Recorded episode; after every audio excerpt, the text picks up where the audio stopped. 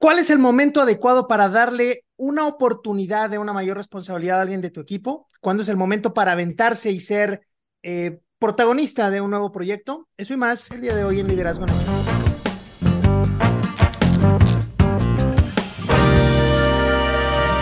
¿Qué tal amigos? Una nueva oportunidad para conectar y tengo el placer de acompañar una vez más a mi querida Ale Marroquín. Ale, ¿cómo estás? Hola, muy contenta, muy emocionada con estos episodios y estas conversaciones tan dinámicas, tan divertidas, pero no dicho por mí, sino por la gente que nos escucha, así que felices de oír sus comentarios. ¿Cómo estás?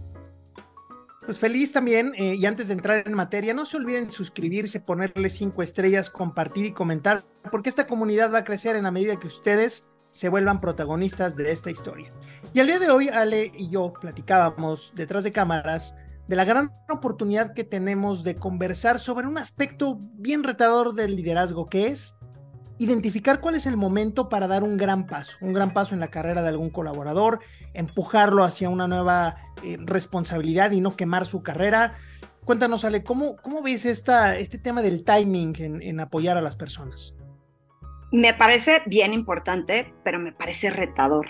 Te quiero contar una historia. Yo tengo un cliente que es súper exitoso desde muy joven y se fue haciendo de conocimiento, de experiencia, un poco apoyado por eh, la figura de autoridad eh, que era el director y el dueño de la organización. Sin embargo, él fue escalando, fue escalando. Y de pronto crecen en diferentes divisiones y se hacen de muchísimas em, eh, em, mini empresas. Y decide que a esta, que era la principal, pues va a asignar al director comercial como director general y se acerca a mí el director, eh, bueno, el posible director general y me dice, Ale, yo no tengo la menor idea de cómo hacerle. Y me está diciendo que va a depositar su confianza en mí, pero no tengo la menor idea de qué se necesita para hacerlo. Y luego platicando con esta persona, me dice, es que lo voy a calar primero porque no sé si todavía está listo. Entonces, es un poco relacionado a lo que dices, porque esa persona se formó, este director se formó a prueba y error, en aprendizaje, sí guiado con una sombra del director general y del dueño de la organización. Sin embargo, a la hora de delegarlo, pues ya no estaba tan seguro. Oye, qué buen, qué buen storytelling. ¿Y en qué acabó? ya, ya me quedé picado, me, me, atrapaste muy rápido en esto. Me acabo de enterar que todavía no está ahí. Todavía no está ahí. No sé los detalles, pero ya me enteraré. Pero todavía no está ahí. Y, mira que quienes hemos tenido la oportunidad de liderar un equipo, esto también conlleva una responsabilidad enorme en términos de saber cuál es ese timing, ¿no? Eh, hay personas que han expuesto hacia esta nueva oportunidad de desarrollo a algunos colaboradores y los queman, o sea, los truenan porque los exponen a la mejor anticipadamente. Eh, vamos a platicar seguro más adelante de algunos tips para poder identificar el momento adecuado, pero mira, te, cuento em, un jefe que tuve en Estados Unidos Em, el planteamiento que él tenía para la gente que llegaba a otro país, incluso más allá de, Estados Unidos mismo, decía, yo te voy a traer aquí con la finalidad de que aterrices tú, tu familia y demás, y te voy a poner en una posición, en un, en un puesto que no te demande demasiado, porque vas a tener demasiados distractores en ese momento. Lo primero que quiero que llegue la persona que en aquel momento iba a ir para allá, que llegue, se adapte, aterrice. Y después vamos viendo eh, mayores responsabilidades, porque a veces no le dan el paso a paso de esa interacción con un nuevo país o con un nuevo desarrollo. Me pareció muy maduro de su parte porque hay un trade-off muy interesante en términos de sé que no voy a poder obtener todo su potencial desde el inicio, pero tampoco lo quiero quemar y esa es una forma de cuidarte, ¿no? Increíble, me parece increíble porque justo me hiciste eh, recordar una historia de una persona que se fue a otro continente y resulta que en su necesidad de que pudiera liderar este nuevo proyecto, eh, has oído el término de onboarding. Te hacen un onboarding cuando llegas a una organización. ¿Por qué no lo hacen cuando llegas a un país? ¿Y por qué no lo hacen cuando te promueven de haber hecho bien las cosas en esa situación presente? que no necesariamente te garantiza que las vas a hacer bien en un nivel más alto y en otro país con otra cultura. Entonces vas como a marchas forzadas. Entonces habla mucho de lo que tú mencionas ¿Cómo saber si ya está listo o no? Pues, ¿por qué no como el libro este de Atomic Habits que dice que vayas haciendo las cosas poco a poco, de pequeño a grande? Pienso que con una persona que va a ser promovida tendría que también aprender como con una especie de onboarding o tener clasecitas antes de lo que significa ser líder, porque el, el conocimiento técnico, no sé qué opinas, ya lo tienen. El tema es cómo lideran, cómo llevan a buen fin los proyectos que están ejecutando.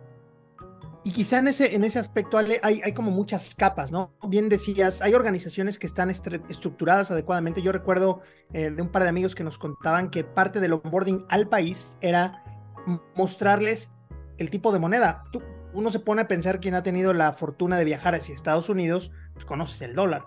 Pero si vas a África o si vas a Asia y no está dolarizada la economía, te tienen que enseñar qué monedas son, el tipo de comida, Em, la manera de comunicarse con otras personas, dónde está un hospital, o sea, hay un montón de cosas culturales.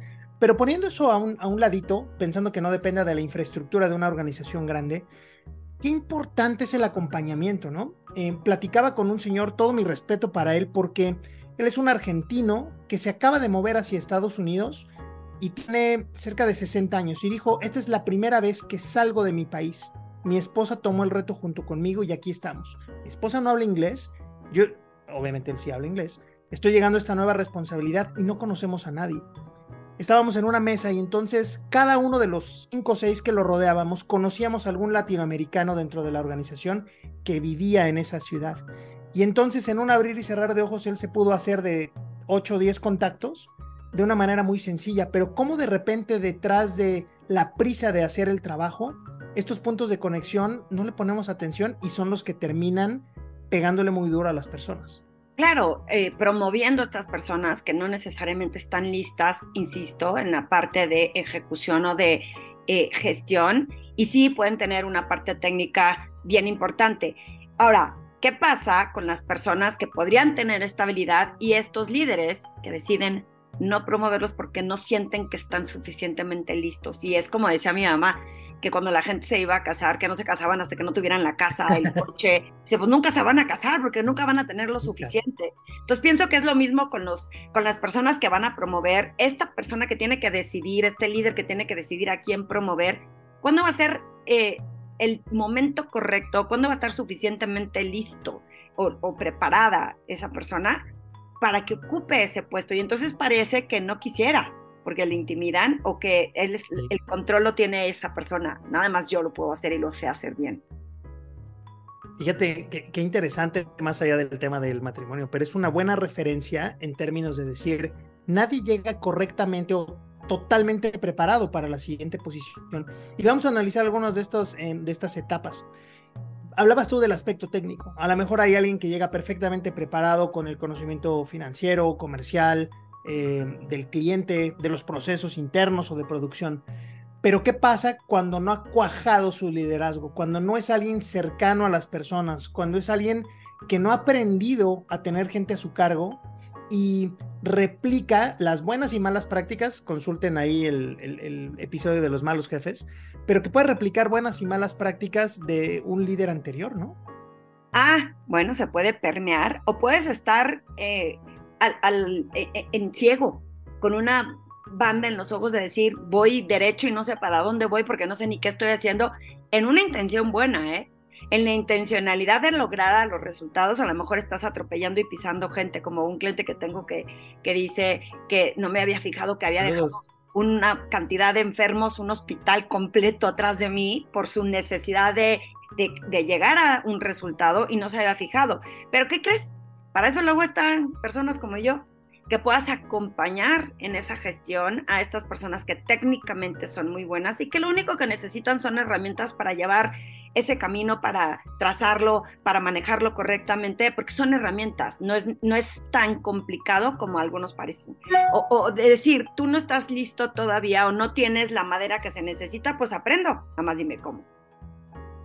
Y fíjate qué, importante lo que dices. Eh, si alguien ya puede tocar a tu puerta y buscarte en A-Marrock en Instagram o en tu página de internet de presencia ejecutiva, es porque ya le cayó el 20 de que a lo mejor hay capabilities que ellos no pueden crear dentro de la organización y requieren de este, de este soporte y acompañamiento externo que es muy valioso.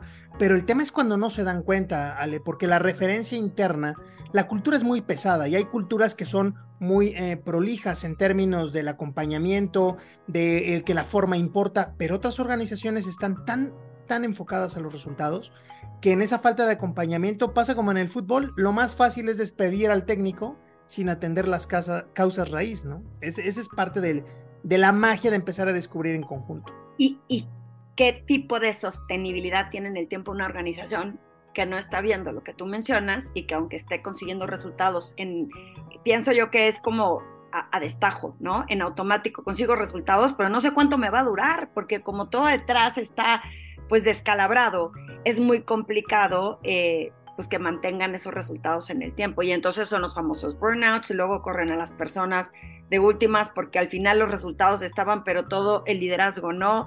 Entonces, creo que es una llamada de atención, Juan Luis, no sé qué opines, de todas estas personas que no saben si promover a alguien, yo haría una lista, no sé qué opines, un listado, un checklist de tiene estas cualidades técnicas, si le falta liderazgo, no le digas le falta liderazgo. Dile qué exactamente y cómo lo debe de hacer, porque es horrible que les digan te falta liderazgo y se van a sus lugares y dicen, ¿y ahora de dónde lo saco? ¿No? Entonces, lo ese checklist para saber eh, qué le hace falta y qué herramientas le pones enfrente si es que le ves esa posibilidad de talento. ¿Qué opinas? Me, encanta, e, es una buena, muy buena sugerencia que creo que incluso yo he llevado a la práctica, porque hay momentos de compañía bien distintos. Por ejemplo, em, hay industrias cuya complejidad requieren a alguien que conozca de la industria y tú le enseñas acerca de la empresa. Hay momentos en donde la cultura de la empresa pesa más y el trade-off es no importa que no conozcas eh, la, que, no conozcas la industria, pero si eres de la organización, yo te puedo conducir. Creo que esa claridad que tú haces en, tener una lista tangibiliza las oportunidades. Y saben, creo que el, tema del liderazgo y, en términos de cómo desarrollar talento, tiene, tienes que ser mucho más puntual y más tangible, porque el otro puede tener la intención de darte un buen speech de cómo se hace, pero tú tienes la obligación de preguntar, porque si tú te vas, como en este ejemplo que describes, te vas a tu lugar con un montón de dudas, el que va a pagar los patos vas a ser tú. Claro, claro, definitivamente. Si no se hacen curiosos, que yo siempre digo, háganse curiosos, pregunten, no se quedan con el, ah, tengo que decir, entendiste, sí, sí, entendí, y llegas a tu lugar y no sabes ni por dónde arrancar. Eh, y son estos famosos planes de sucesión que luego hay que proponen en los consejos para que una empresa esté lista. Es cómo preparo a las personas, qué tipo de desarrollo necesitan para saber que a lo mejor es que sí hay gente brillante que se le da naturalmente o que aprendió eh, rudamente a, tener este éxito. Y cómo a mí, mala.